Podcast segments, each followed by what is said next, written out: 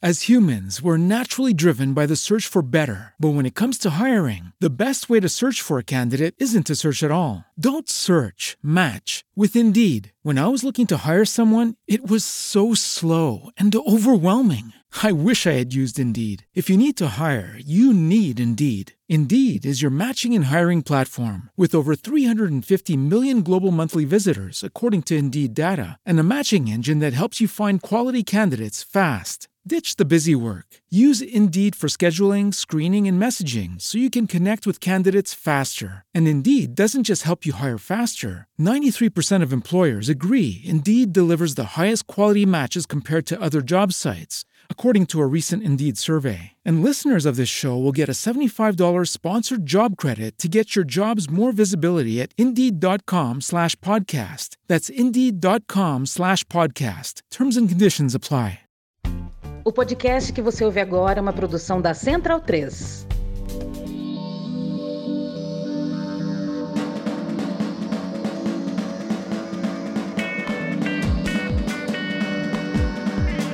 Sejam bem-vindos e bem-vindos a mais uma edição do Budejo. Eu sou Luan Alencar. E eu sou Sérgio Moro. Não, mentira, eu sou Pedro Felipe. Ai, amigo, eu fui excluído pelo Twitter porque eu passei o dia fazendo bullying com esse homem. Aí tu quer É ser é bandido uma do. Budejo. É uma pena porque eu não posso mais curtir nada no Twitter, não posso dar reply, não posso fazer mais nada. Mas eu fiz o inferno na vida de Sérgio Moro, ele chorou e eu fui excluído do Twitter. Sorte sua que você tem um podcast pra falar mal do Sérgio Moro. Cara, Agora o Frajola enlouqueceu aqui, porque tem um monte de cachorro latindo ali na, na vizinha. Tá dando pra ouvir? Tá, né? Altamente. ele nunca mais bateu em ninguém. Não, ele tá quase completamente recuperado, cara. Foi um longo período aqui de readaptação do coitado que tava traumatizado. Que pra quem não sabe, né, quando eu precisei me operar, ele ficou dois meses num internato, que era tipo internato e adestramento. Já que eu não ia ter como dar assistência a ele, eu achei que seria uma boa ideia levar ele pra lá. O problema é que quando ele voltou pra casa, ele voltou completamente atacado, assim. Eu não sei se era saudade de lá, da rotina que ele tinha lá, ou se é porque ele não foi bem tratado, ele ficou meio traumatizado, mas, cara, foi punk, assim. Ele fez aquele curso de anger management. foi. Eu tô dando calmante, pô, a base de maracujá e camomila pra ele todo dia. Acredito não, e funciona. Cara, eu não sei se. Assim, é porque foi junto com várias coisas, né, que eu tô fazendo, assim, pra ele se acalmar e tal. Mais passeios e comprando agora uns ossos de fêmur de boi gigante, assim, pra ele passar a tarde comendo esse osso e relaxando lá e tal. E então, assim, ele melhorou muito. Eu não sei se é o calmante, se é o osso, se é a voltar pra casa, enfim. Na próxima encarnação eu quero nascer cachorro teu, amigo. Porque um, um vira-lata tirado da rua tem uma vida muito melhor que a minha. E muito, dá muito melhor que a do meu cachorro, que é um Yorkshire, um cão de raça e Belchior. Belchior, meu filho. Ele é criado assim, de, de qualquer jeito, de todo jeito mesmo. A ração de frajola custa 250 reais. Tu acredita? Quantos quilos? 12 quilos. Dá pra uns dois meses. Mas é carinha pra caralho. É muito caro. É, é porque é super premium. Mas por quê? Mas por que, amigo? Ele é doente? Não, porque, cara, porque a minha meta quando eu fosse criar um cachorro era dar uma vida de playboy pro cachorro. Ele dando. não sabe, meu amor. Ele não sabe a Não, mas é bom diferença. pra saúde dele, cara. Super Premium é a melhor ração que tem pra saúde do cachorro, assim, que ajuda lá nos, no dente, tá ligado? Ah, Na amigo, saúde bucal, eu penso assim, eles, eles saem na rua lambendo lugar que Então, tá mas mijado aí eu tirei da rua cachorros. por isso, né? Eu não vou tirar o cachorro da rua e, continuar achando coitado do cachorro. mas enfim, vamos voltar pro. Enfim, é o tema principal. Então, isso é que dá o Twitter ter me bloqueado, que aí eu, eu preciso falar, cara. É, que bom que você tem um podcast, amigo. Que é, o É, e, o, e o tema de hoje, hoje a gente vai conversar sobre eleições. E de nenhuma forma cabe o assunto Sérgio Moro, porque ele não vai se se candidatar a nada.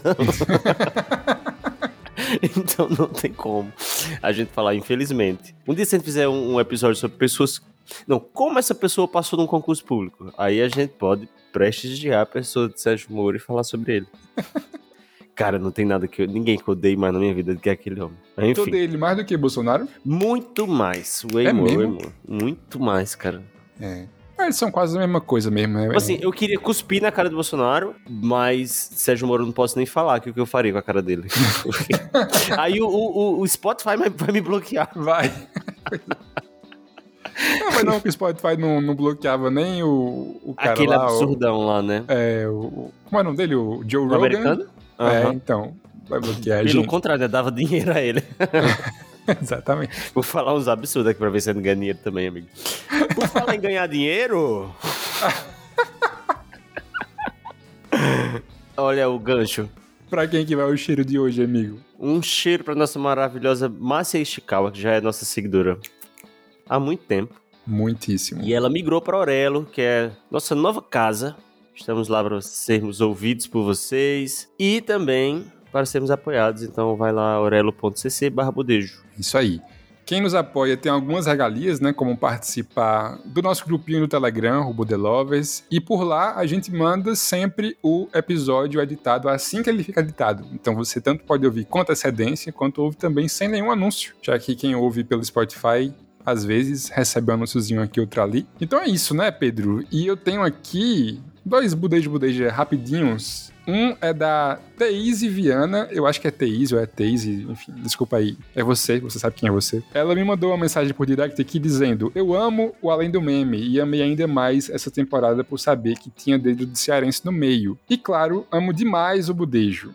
Isso é porque eu compartilhei o, o videozinho do Chico quando acabou a temporada do Além do Meme e ela me mandou isso. Ela disse aqui: Eu sinto meio que orgulho ao ouvir, sabe? Porque é engraçado, leve, mas também é tão responsável, cheio de conteúdo massa. Amo, amo. Manda um beijo pras meninas e pro Pedro também, por favor. Aí, Ah, beijo recebido. Muito obrigado, Teise. Valeu mesmo, assim. É muito bom receber esse carinho todo. E carinho também a gente recebeu da Lady Murphy no Twitter. É a arroba LadyAnneTake. Que, cara, olha essa mensagem, Pedro. Olá, pessoal do Budejo. Cheguei até vocês pelo Chico Felite. olha aí, mais uma vez. Do qual tem um dos três podcasts que ouço. Sim, não sou a pessoa que ouve mil podcasts, nem sou do tipo que vive em rede social. Tenho as redes para dar aquela espiada, mas sou uma pessoa cansada. Tenho 40 anos e estou grávida do meu primeiro bebê, o que tem me exigido nos momentos de enjoo ficar parada e no máximo vendo ou ouvindo algo. Eis que tive a grata surpresa de dar o play no budejo e me apaixonar. Já estou maratonando e já vi que toda semana será aquela ansiedade aguardando episódios novos. Obrigada por um conteúdo tão gracioso e admirável. Beijos de São Paulo. Olha aí, cara. Ah,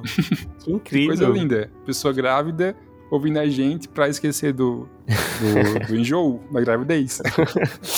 E boa sorte, muito amor pra esse bebê que vem aí. Muita saúde. Muita saúde, Leidiane, pra você e pra sua cria. E um cheiro grande. Amigo, bora budejar agora? Já que budejamos bastante nessa introdução. Vamos com urgência. Simbora.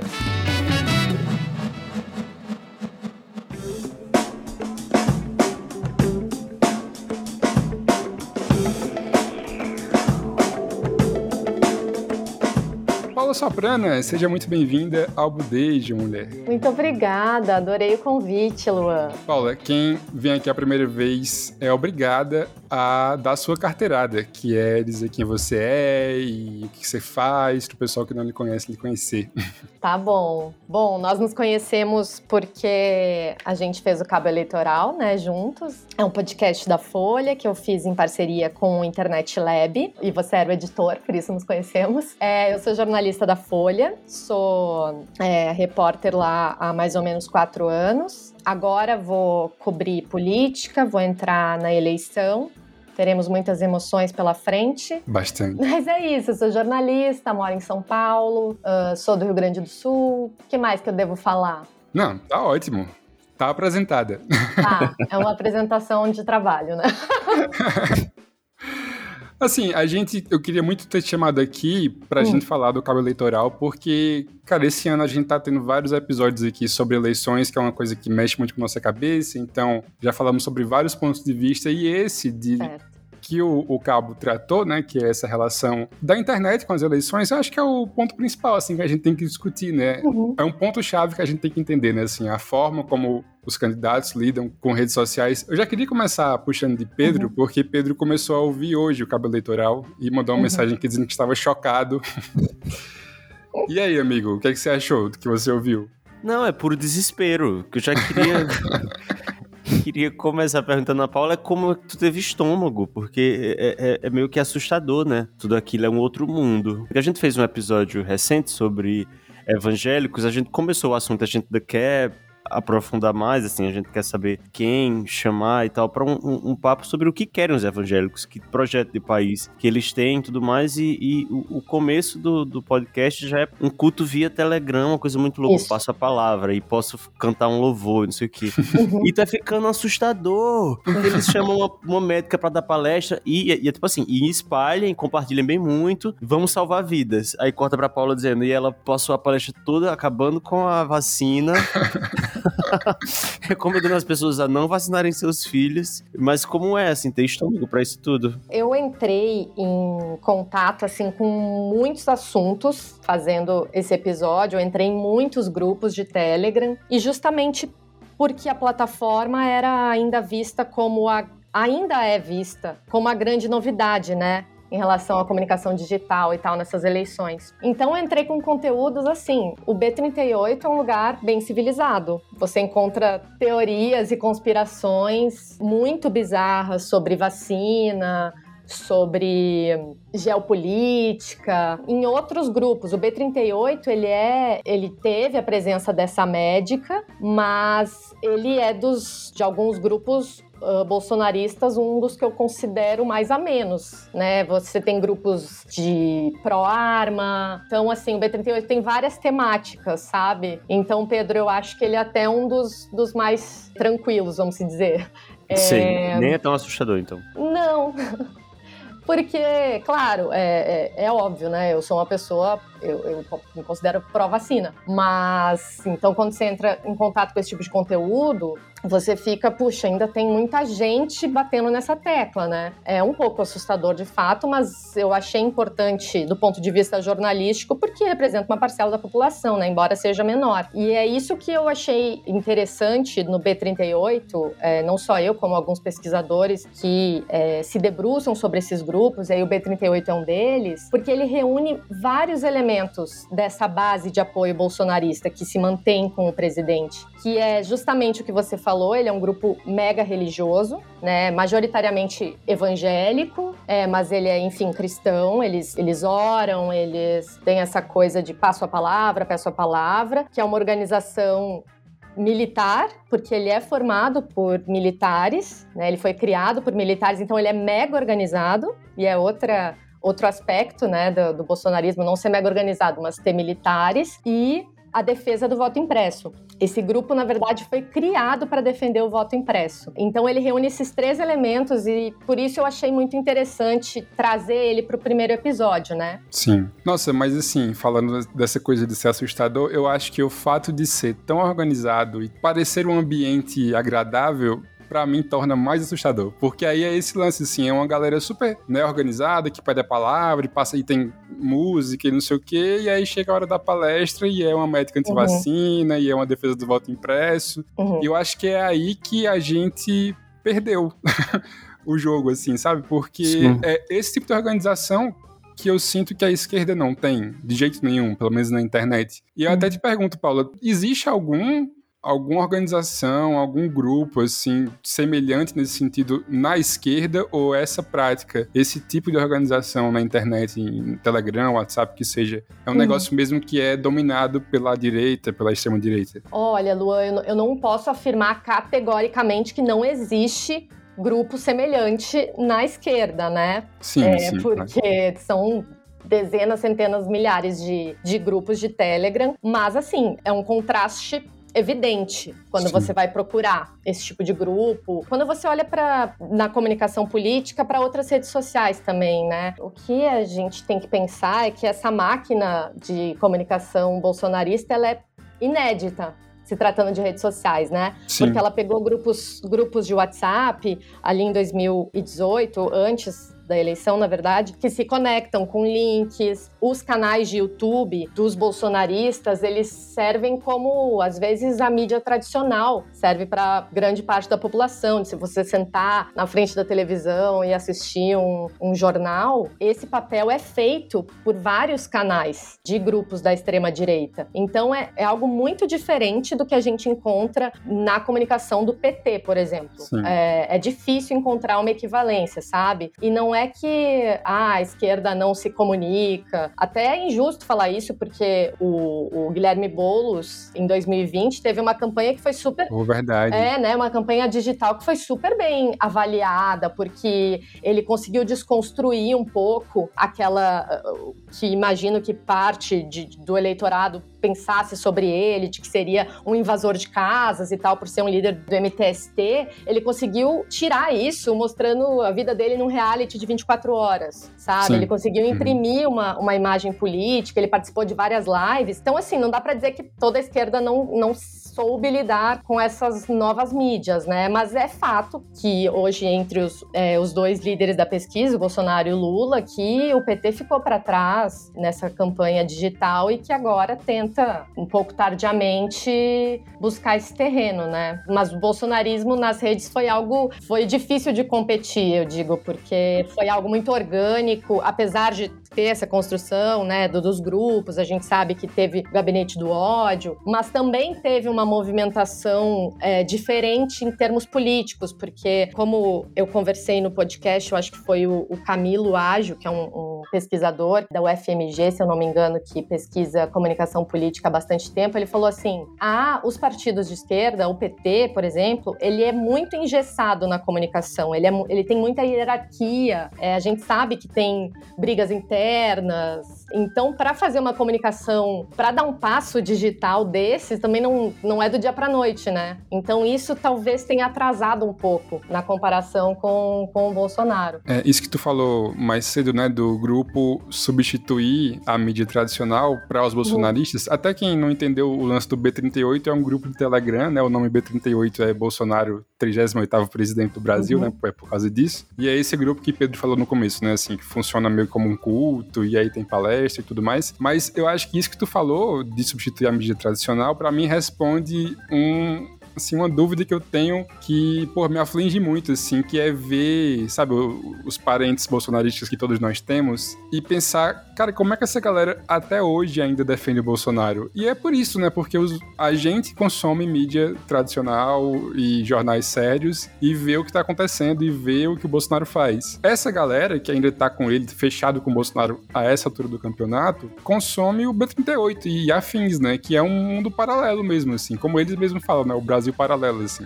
É um mundo em que vacina faz mal, né? Em que o voto tem que ser impresso, em que Bolsonaro é o maior presidente da história do país. E isso é muito assustador, né, cara? É, se retroalimenta, claro, né? A, a, o, onde você vai consumir informação. Se você consome a partir de canais que estão mais de acordo com a sua ideologia, com as suas ideias. Sim. Mas eu acho que nessa questão vai para além né, do, da comunicação, é uma questão de identidade que eu acho que esses canais só mantêm essa massa junta, né? Que é uma massa, essa massa organizada, que ela é menor do que em 2018, né? Mas ele serve como essa caixa para é, ressoar as ideias, né? Sim.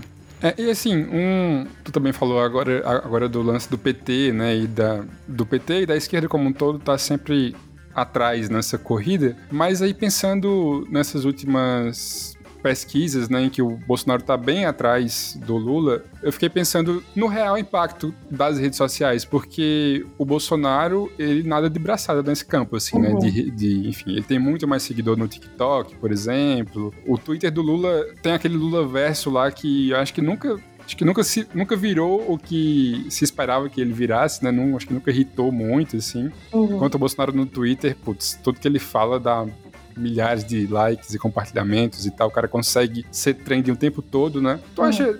que a gente consegue medir realmente assim, o impacto que a rede tem no mundo real, sabe assim, no, na hora do voto? Porque do voto. a gente atribui muito 2018 ao WhatsApp, né, e às fake news e tal. Mas hoje, assim, como é que tu vê uhum. hoje as redes sociais nesse sabe, nessa disputa eleitoral? Bom, Luan, eu acho que o fator digital ele foi muito importante em 2018.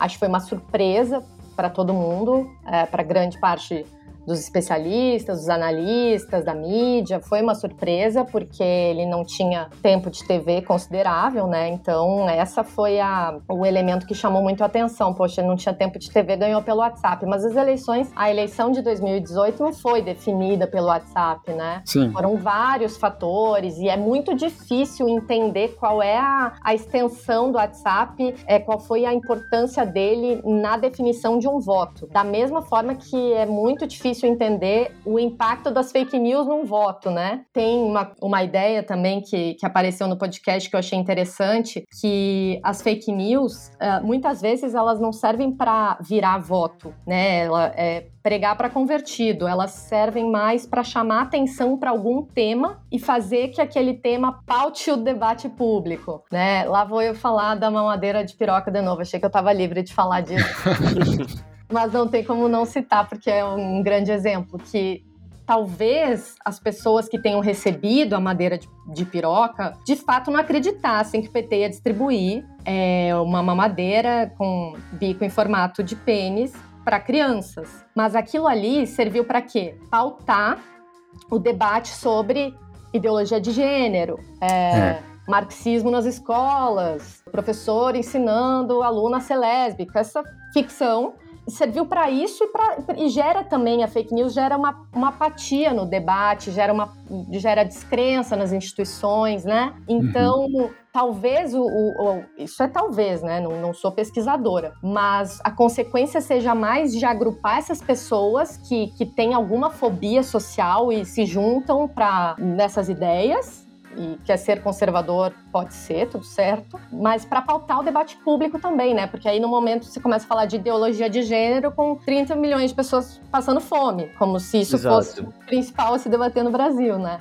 Exato. É, enfim, então as fake news e, e, e, o, a, e, o, uso da tecnologia, é difícil entender qual o impacto delas na hora de virar voto, sabe? Mas elas têm um papel importante, seja para agrupar pessoas que pensam da mesma forma, para exacerbar ideias, né, exacerbar ideias que estavam é, escondidas, para unir as pessoas, para criar essa massa mas a ponto de virar voto, eu acho difícil medir esse impacto. Não só eu, acho que ninguém conseguiu cravar ainda, né? Ó, as fake news elegeram o Bolsonaro, ou o WhatsApp elegeu o Bolsonaro, né? Ou o tal do antipetismo, que ainda não me desceu. Esse antipetismo. Tem quatro anos que eu tô convivendo com essa desculpa. E eu tô, cara, foi o suficiente para eleger o cara que fazia sinal de arma com a mão? Eu acredito que seja mais forte que o WhatsApp, sabe? Mais uhum. forte do que a mamadeira de piroca e, e tudo mais.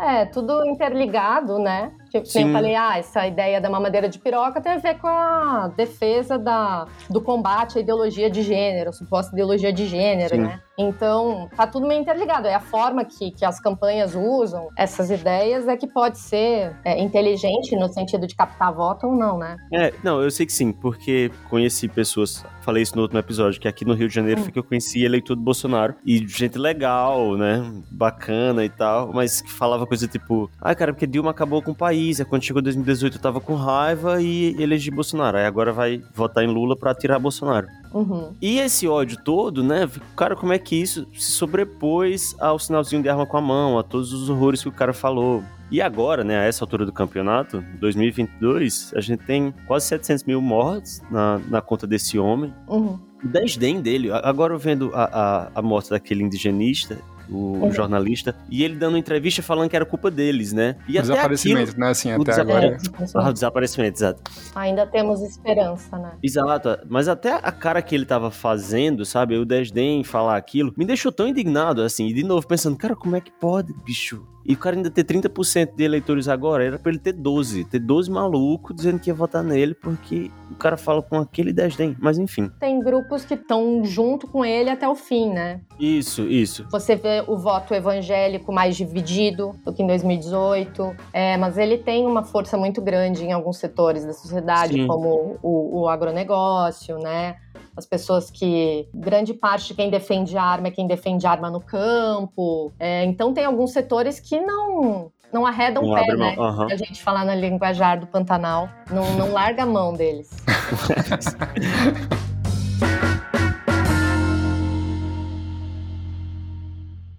As humans, we're naturally driven by the search for better. But when it comes to hiring, the best way to search for a candidate isn't to search at all. Don't search, match with Indeed. When I was looking to hire someone, it was so slow and overwhelming. I wish I had used Indeed. If you need to hire, you need Indeed. Indeed is your matching and hiring platform with over 350 million global monthly visitors, according to Indeed data, and a matching engine that helps you find quality candidates fast. Ditch the busy work. Use Indeed for scheduling, screening, and messaging so you can connect with candidates faster. And Indeed doesn't just help you hire faster. 93% of employers agree Indeed delivers the highest quality matches compared to other job sites, according to a recent Indeed survey. And listeners of this show will get a $75 sponsored job credit to get your jobs more visibility at Indeed.com slash podcast. That's Indeed.com slash podcast. Terms and conditions apply. Hey guys, it is Ryan. I'm not sure if you know this about me, but I'm a bit of a fun fanatic when I can. I like to work, but I like fun too. It's a thing. And now the truth is out there. I can tell you about my favorite place to have fun Chumba Casino. They have hundreds of social casino style games to choose from, with new games released each week. You can play for free anytime, anywhere. And each day brings a new chance to collect daily bonuses. So join me in the fun. Sign up now at chumbacasino.com. No purchase necessary. Group. Void were prohibited by law. See terms and conditions. 18 plus.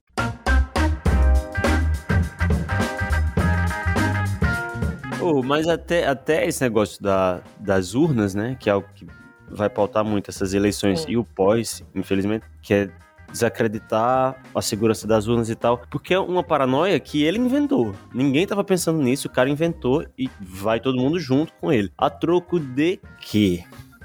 Não é?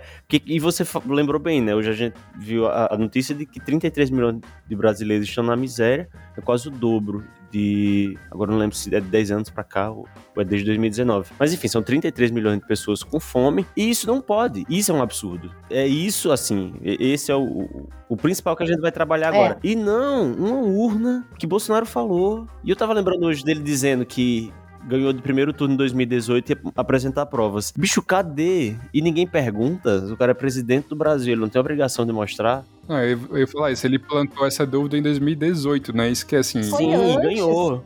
É, foi antes de ele ser eleito, né? Ele já dizia que o sistema eleitoral era poderia levar a fraudes, e aí ele disse, acho que foi em 2000 e- 2020, 2021, que não tinha provas. É, quando ele faz um. ele apresenta um PowerPoint, não sei se vocês lembram disso. é, Eles apresentam, ele, um, um assessor, é, não, não lembro exatamente quem era.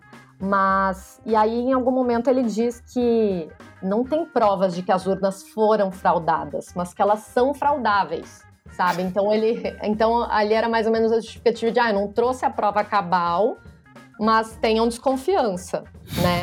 é justamente isso que a Justiça Eleitoral está atacando nesse ano como fake news. É o que vem sendo é, esses acordos. Desculpa se eu vou avançar um pouquinho no tema agora, mas esses acordos que o TSE, Tribunal Superior Eleitoral, tem com as plataformas tipo Facebook, recentemente o Telegram, é para combater esse tipo de fake news eleitoral, ou seja, o que vai diretamente é, contra o sistema eleitoral, né? O que diz, ah, esse, a- as urnas foram violadas, não dá para confiar no resultado, esse tipo de descrença. E é engraçado, né? Porque não existe consenso sobre fake news, isso é até um tema super. Precisa se debater muito, porque fake news para um partido é a verdade do outro, às vezes, né? né? Mas existiu esse consenso que fake news eleitoral é justamente acusar de fraude quando você não tem provas, né? E foi justamente o que aconteceu nos Estados Unidos, né?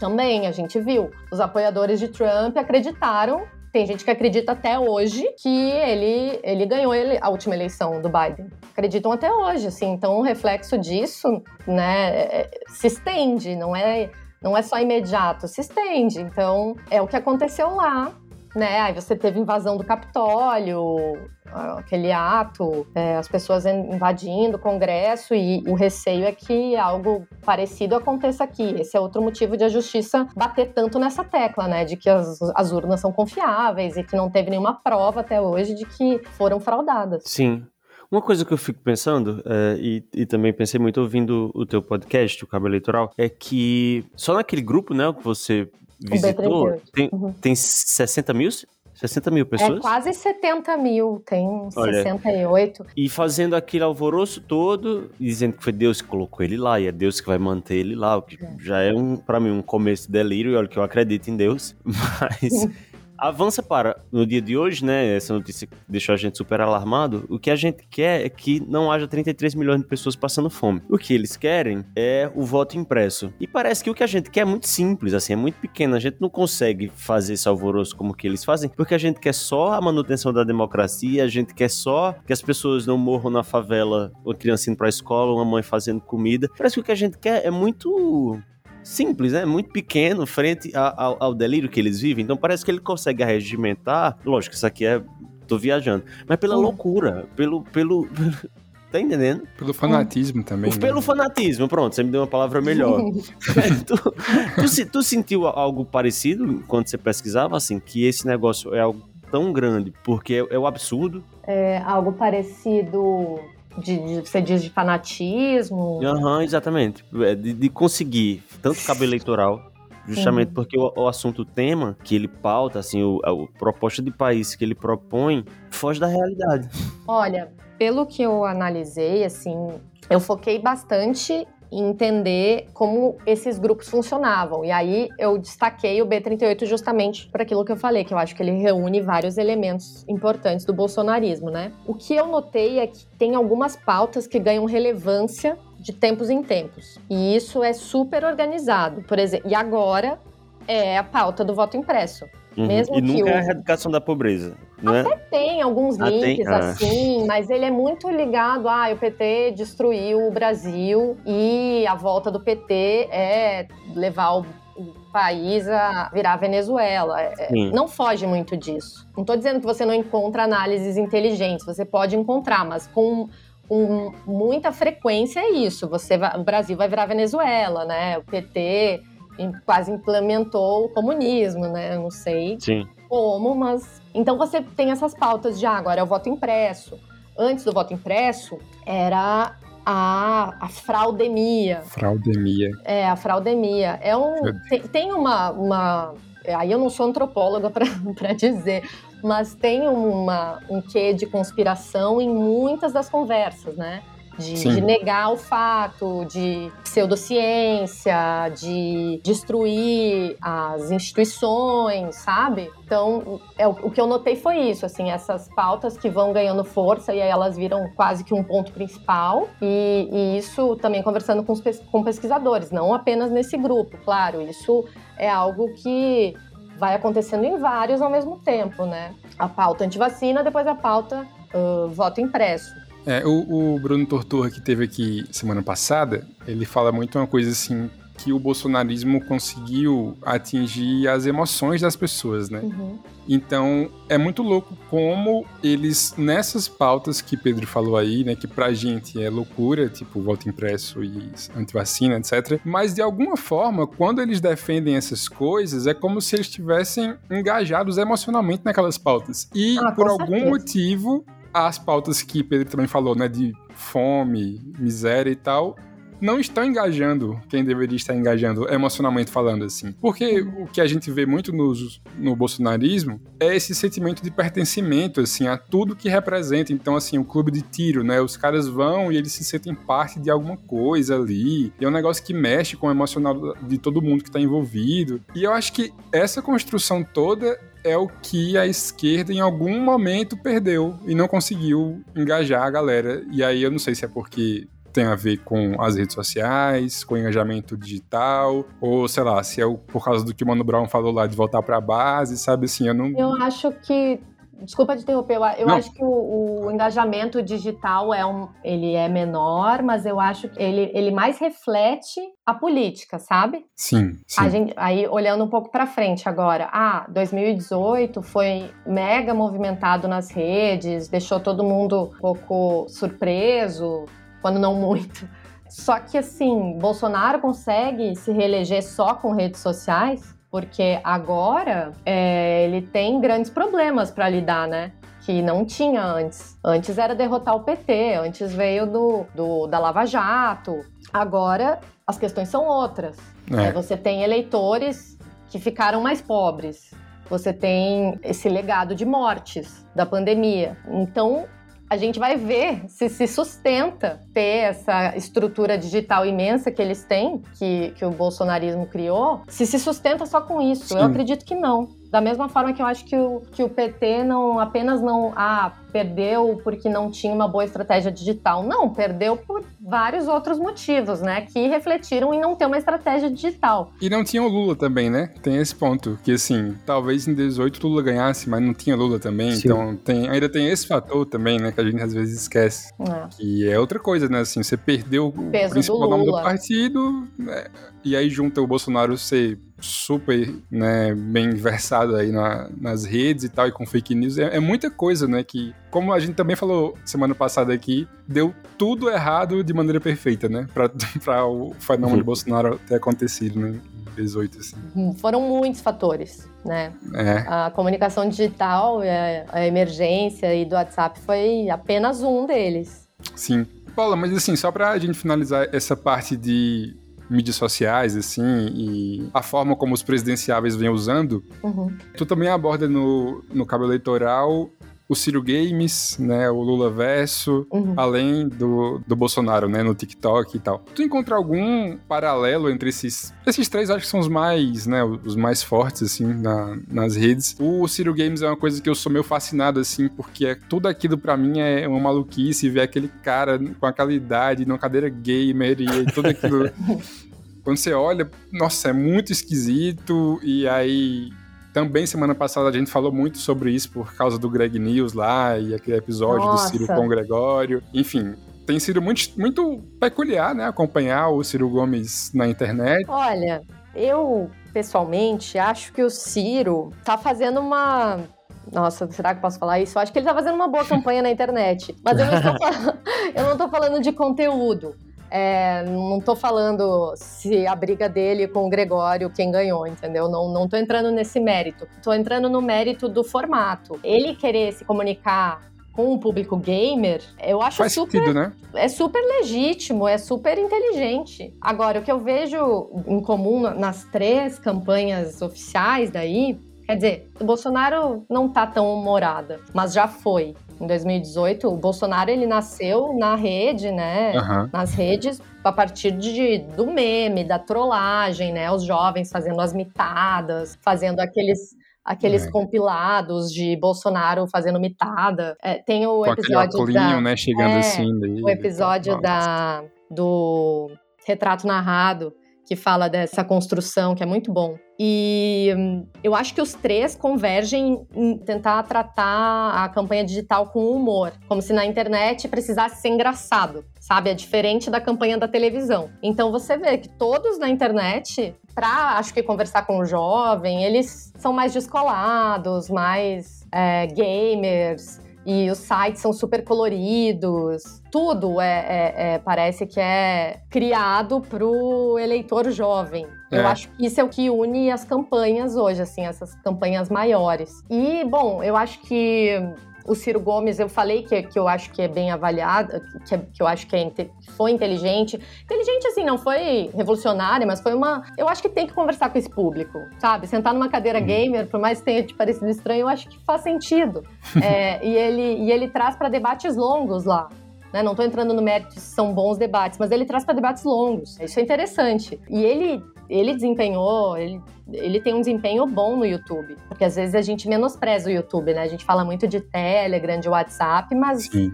o YouTube é a TV de, de muita gente. O Lula Verso, eu achei uma, uma iniciativa um pouco protocolar, sabe? Ah, a gente precisa ter uma campanha digital é, que converse com os jovens, mas ela não engaja tanto quanto a própria militância consegue engajar nas redes, sabe? Eu acho que a militância engaja muito mais quando a militância petista, quando conversa com os artistas, sabe? Quando traz essas pessoas, do que a, o Lula Verso, que é algo mais. Que, que, é uma campanha mais. Embora tente falar com jovens e parecer descontraída, ela é muito profissional. Sabe? Sim. E que é diferente do bolsonarismo, que não é profissional, mas alcançou muita gente, né, nas redes. É, é tosco como ele. Aí por isso que parece mais genuíno.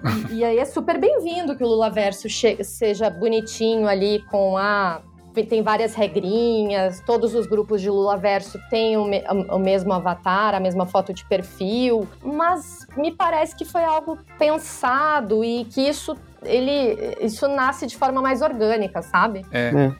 A impressão que eu tenho, não tô dizendo assim das campanhas ah, a campanha do Lula não tá eficaz ou a campanha do Ciro não tá eficaz, mas eu acho que copiar Sim. um pouco esse modelo de grupo de WhatsApp e criar memes, a própria campanha criar memes às vezes, me parece um pouco um pouco profissional demais, assim, eu não acho que é assim que acontece a campanha na internet, sabe? É, fica parecendo meio forçado, né? Assim, uma coisa curiosa, né, assim, que tu falou dos números do Ciro no YouTube, que realmente são bons. Acho que esse com o Gregório, o debate, né, entre um milhão de aspas dos dois, deu muito view.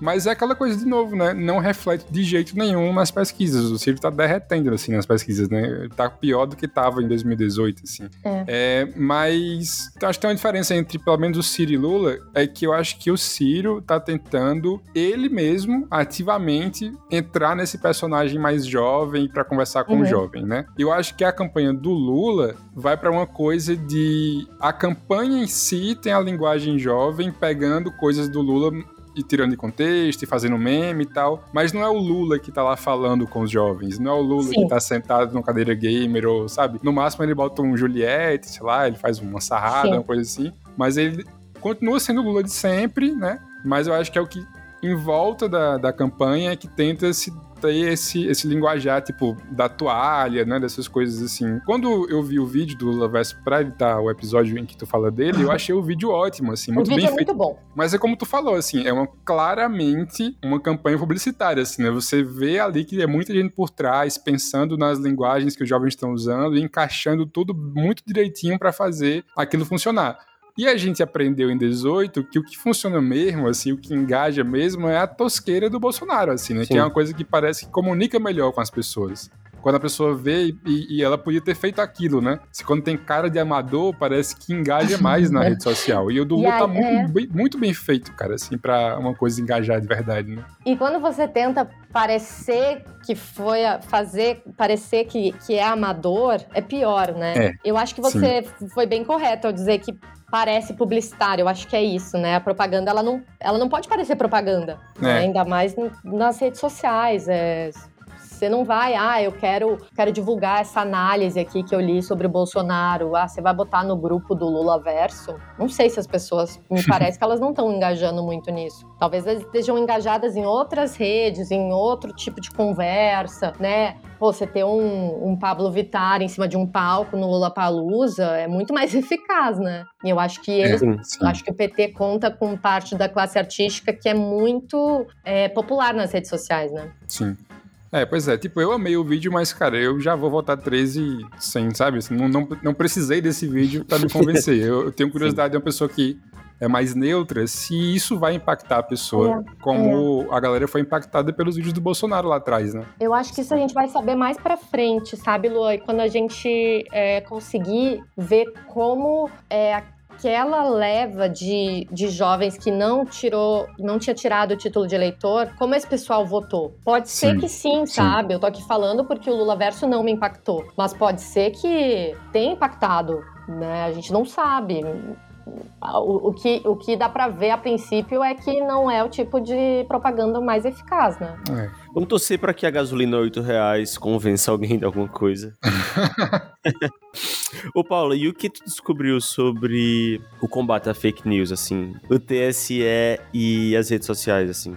Porque logo no primeiro episódio você fala da saga que é com o Telegram, né? Mandou uma carta para Dubai, tenta encontrar o povo, uma coisa completamente ridícula. Mas como é que a gente se encontra agora nesse assunto? Olha, mais uma vez, acho que o consenso é fake news eleitoral é falar que a urna é fraudada, sabe? Sim. É, de resto, cada caso é um caso. Pode ter ataque entre políticos, pode ter ofensa, calúnia, difamação, coisas que sempre existiram, né? Que não precisam ter o nome de fake news. O que acontece é que o TSE tá muito mais preparado. É o que parece, que ele tá mais preparado, mais disposto, sempre muito disposto a debater isso e trazer essas empresas por onde as pessoas conversam, né, pelos aplicativos delas, trazer elas mais para perto. Isso aconteceu em 2020. Agora eu, eu não me recordo se em 2018 eles já tinham esses acordos, mas são acordos é, para facilitar a comunicação entre eles, entre essas empresas e a justiça. Só que eu acho que depende muito mais das plataformas do que do, do tribunal. É, depende de investimento, no Brasil em mão de obra, em inteligência artificial que possíveis conteúdos danosos em português.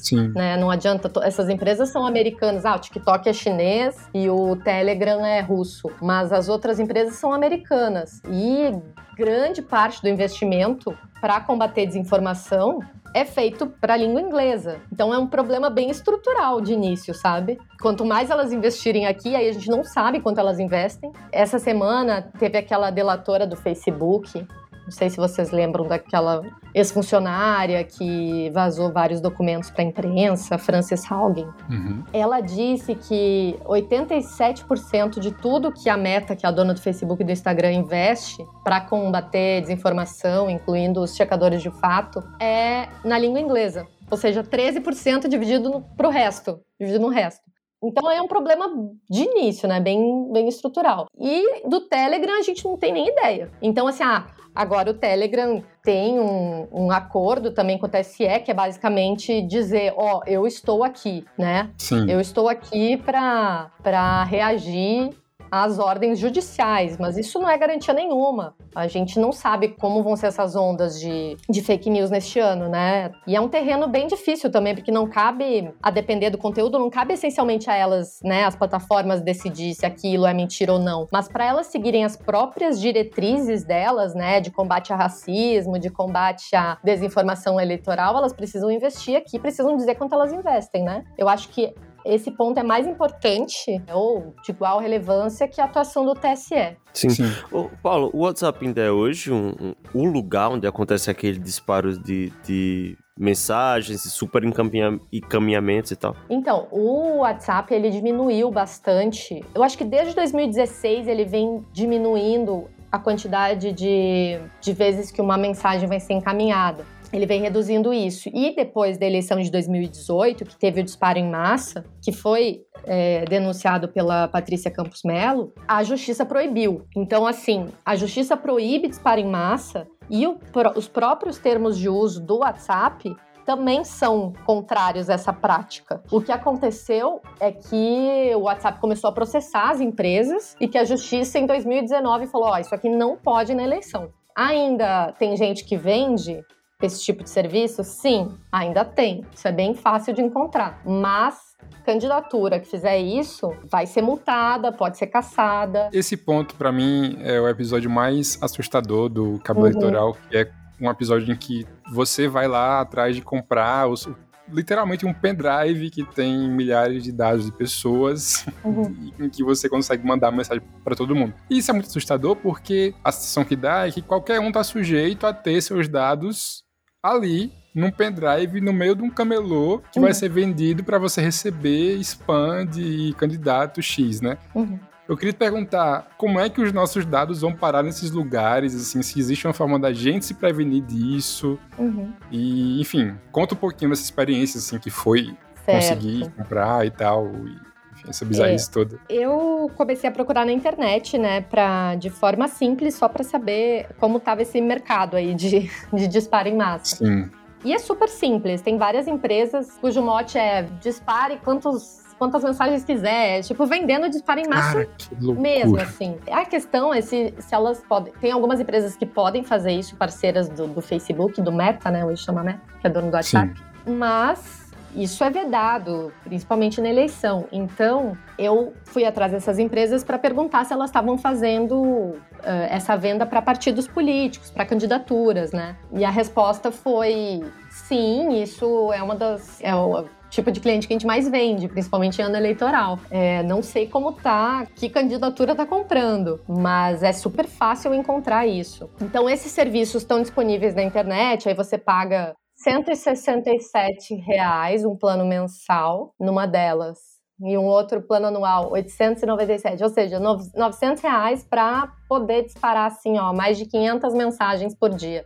Quer dizer, uma mensagem a 500 números. Nossa. Então aí é, um, é um, uma parte desse mercado. Aí outra parte é aí os dados, né? Uhum. Eu estava investigando, na verdade, onde poderia estar o problema de regularidade, né? Ah, Sim. então assim, é super fácil comprar e não tem limitação para político. Inclusive, elas falam que os políticos são quem mais compra. Para comprar dados, eu fui ali na. Ali na. Que eu tô em São Paulo, fui na, na Santa Ifigênia, que é uma rua de eletrônicos aqui no centro de São Paulo, e fui lá para saber se ainda vendiam, porque eu lembro, eu lembro de ler isso assim, acho que 2017, que vendiam CDs, eu sabia disso, né? Uhum. Mas aí agora eu descobri que são pendrives, né? Não é mais CD.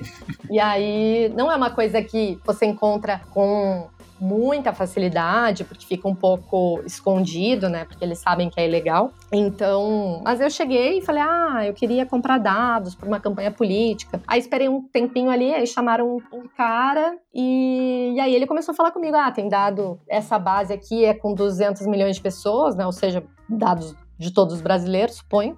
Olha É, isso, cara. Essa aqui tem a renda estimada das pessoas, são dados vazados da Receita Federal. Ah, não consigo comprovar que são dados vazados da Receita Federal. Mas assim, sinto dizer, Luan, que nossos dados já estão nessas bases há muito tempo. Sim, É, mas, mas é muito dados- doido como a facilidade, né, de É, disso super. sair de um. Super. Nossa, é muito. Você consegue comprar. O que eu quis ali só para mostrar que você não compra isso só na internet, né? Você compra isso na rua, de uma, de uma capital, assim. E ali eles também, enfim, eles vendem esses pendrives, mas você também compra em fóruns da internet, não precisa nem ir na Deep Web, a internet mesmo. Vai ali na superfície, compra é, em alguns fóruns, isso é completamente legal, né? E são agregados de vários vazamentos. Sim. Então, a empresa vazou, bases públicas, eles reúnem isso e vendem tudo tabeladinho. Né? Então você tem um Excel com nome, uma senha que você já tem usado, às vezes, às vezes você tira essa coluna da senha, mas são dados basicamente cadastrais, né? O que não deixa de ser um problema, continua sendo um problema, obviamente, mas são dados cadastrais, tipo nome, CPF, eventualmente endereço, nome de pai, nome de mãe.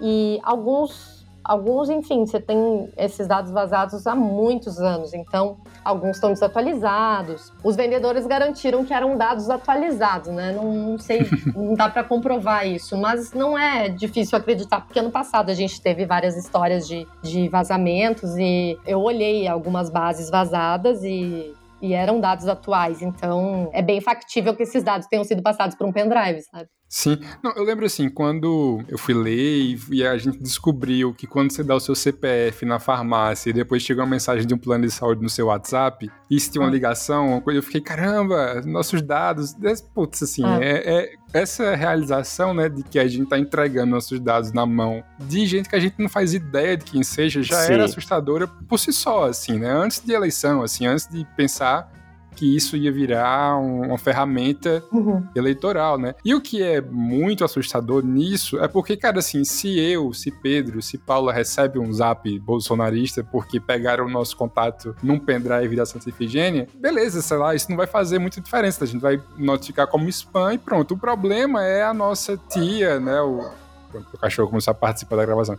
É a nossa tia receber esse WhatsApp, achar que é uma coisa espontânea e ser atingida por aquilo, e aí é a, é a porta de entrada para ela, né, enfim, se interessar pelo assunto, porque eu acredito que é meio direcionado, né, assim. É, o disparo deve ter algum direcionamento, né? Assim, ah, essa pessoa tem uma renda X, então eu vou mandar um assunto X para ela. Se essa pessoa tem uma renda maior, já vai ser outra mensagem. É, Né? essas, essas agências que faziam, que fizeram esses disparos em 2018, elas conseguiam segmentar bastante, né? Sim. Esse ano eu tendo ser otimista, porque primeiro que essa prática foi vedada, né, oficialmente, é, Aham. embora a compra de cadastros, a compra de bases já era é, proibida pela Justiça Eleitoral. E as campanhas majoritárias, né, as campanhas presidenciais vão precisar estar mais atentas para isso, senão elas correm o risco de descumprir a lei. Tudo bem, às vezes rola aquele cálculo, né? Ah, acho que vale a pena pagar essa multa e atingir as pessoas.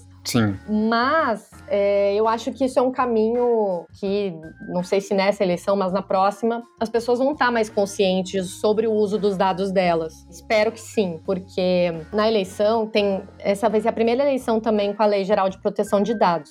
Ele- Primeira eleição presidencial. Os partidos grandes, eles vão ter que estar atentos a isso, porque os eleitores podem denunciar. Eu não sei se nessa eleição as pessoas já vão estar conscientes que podem denunciar se o seu dado não foi é, doado para a campanha, né?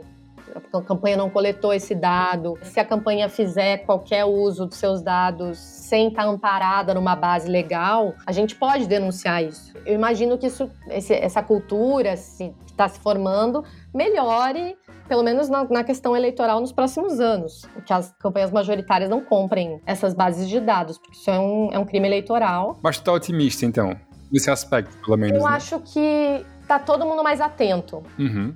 Inclusive o TSE, né, assim, que é o, é o mais importante, né, nesse, nesse quesito. A população, os eleitores, o TSE, próprio WhatsApp, que processou várias empresas. No- em 2020, na eleição de 2020, eles liberaram um formulário. Então, se você recebia algum disparo, algum spam, você podia denunciar. Eu acho que Uhum. todo mundo estando mais atento, né, o problema tende a ficar mais, mais evidente quando ele acontece, né? Sim. Esse problema já foi jogado um pouco de luz sobre ele. Mas a gente não, não tem como fazer futurologia, não sei. Não, mas que bom a gente terminar esse episódio com o mínimo possível de esperança de que não vai ser a mesma tragédia que foi em 2018, né? Assim, é raro acho- a gente terminar otimista, entre aspas, um budejo, É, eu sou, gente. Desculpa, eu sou um pouco. Não, mas pô, Eu acho que que, a gente aprende com essas coisas, né? É, imagina assim, isso que você falou da, da farmácia, sabe? Uhum. Já existe pressão pública para isso. As pessoas ficam indignadas com isso, né? Eu acho que Sim. é grande a indignação. Eu vejo, ah, pelo menos a amostra que eu tenho ali dos, da- das minhas bolhas de redes sociais e meus amigos e colegas e tal. Todo mundo tem perguntado por que o meu CPF, eu não quero dar meu CPF, mas agora essa lei não proíbe isso. Eu acho que existe essa conscientização um pouco maior e isso tende a crescer, eu espero, né? É, e aí isso acaba gerando pressão sobre as empresas, né? Elas Sim. só podem compartilhar os seus dados com uma fabricante de remédio se você autorizar, se você souber, né? Só um, um caso que eu tava numa festa, aí pra comprar bebida tinha que pegar um cartão e dar o CPF. Aí tinha um gringo comigo, aí ele falou, o que é que ele tá me pedindo? Eu disse, ah, é o CPF, é tipo o social number. Aí eu falei, por que eu daria? eu disse, não, não sei, mas aqui a gente, a gente dá nosso CPF pra tudo. Ele, tipo, vocês falam alto, assim. A pessoa pede, você não só dá, como você fala alto pra qualquer Você pessoa. bota a sua chave Pix, o seu CPF e sai dizendo por aí. Exatamente. é Exato, exato, tipo isso. É. Mas enfim, é o tipo de coisa que, meu Deus, quando é que isso vai mudar? É, eu, aí tem isso, assim, parte da população fica super cínica. Ah, tô nem aí, meus dados já vazaram mesmo. Exato, às Sim. vezes eu fico assim. Eu também já fiquei assim muito. É, às vezes me bate esse cinismo também, mas por outro lado, a gente tem agora novas novas ferramentas, né? A gente também consegue chegar, a gente, a gente sabendo que pode registrar, pô, faz um print, eu não te dei meu dado, faz, sabe, faz um escândalo. Isso é melhor. Cara, Boa. é, mas é. O que é que vem no futuro, cara? Eu acho que é, é é muito isso, assim. O... A gente vai estar muito inseguro quanto a essas coisas todas. Na verdade, eu sou bem Blade Runner. eu não sou, não sou otimista, não. Quanto ao futuro, futuro mesmo. Tô dizendo assim, daqui a 100 anos. Não, eu acho que assim, eu sou otimista. Eu acho que nesta eleição, esse tipo de coisa é, vai receber muita atenção. Sim. Ah, sim. Aí não é possível que esse raio caia de novo, né? No mesmo lugar, assim, que a gente Então, assim, não tenha disparo em aprendido massa é uma nada, coisa né? que as pessoas vão estar olhando e que as pessoas não estavam olhando antes porque nem Sim. sabia exatamente como acontecia, né? Sim, sim. Por É. isso eu sou, eu sou otimista. Né? Pelo menos nessa questão do uso de dados, eu acho que as, que as regras estão mais claras. Boa. Paula, brigadão, viu, por ter vindo aqui budejar com a gente. Você que é gaúcho não deve saber que budejo é falar muito ou reclamar, mas é que a gente usa como Ah, falar gostei. muito. É um- uma expressão cearense. Eu gostei muito. Mudei. Termina indicando aí pras pessoas onde é que elas ouvem o cabo eleitoral. Claro. Enfim, faz aquele jabazinho Meu merchan. pra quem não ouviu ainda. Bom, o Cabo Eleitoral você consegue ouvir em todos os tocadores de podcast e no site da Folha. Só buscar Cabo Eleitoral lá na área de podcasts, tem um, um setorzinho dele. Fala, brigadão. Espero que Obrigada. você volte aqui mais vezes pra gente Obrigada falar mais sobre esses assuntos. E é isso, gente. Semana que vem estamos de volta. Cheiro. Beijo. Tchau, tchau.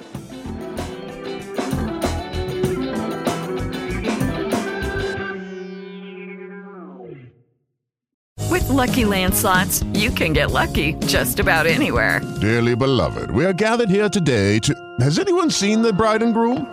Sorry, sorry, we're here. We were getting lucky in the limo and we lost track of time.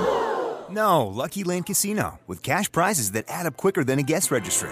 In that case, I pronounce you lucky. Play for free at LuckyLandSlots.com. Daily bonuses are waiting. No purchase necessary. Void where prohibited by law. 18 plus. Terms and conditions apply. See website for details. Hello, it is Ryan, and I was on a flight the other day playing one of my favorite social spin slot games on chumbacasino.com. I looked over the person sitting next to me, and you know what they were doing? They were also playing Chumba Casino. Coincidence? I think not. Everybody's loving having fun with it. Chumba Casino is home to hundreds of casino style games that you can play for free anytime, anywhere even at 30,000 feet. So sign up now at ChumbaCasino.com to claim your free welcome bonus. That's ChumbaCasino.com and live the Chumba life. No purchase necessary. Group. Void were prohibited by law. See terms and conditions. 18 plus.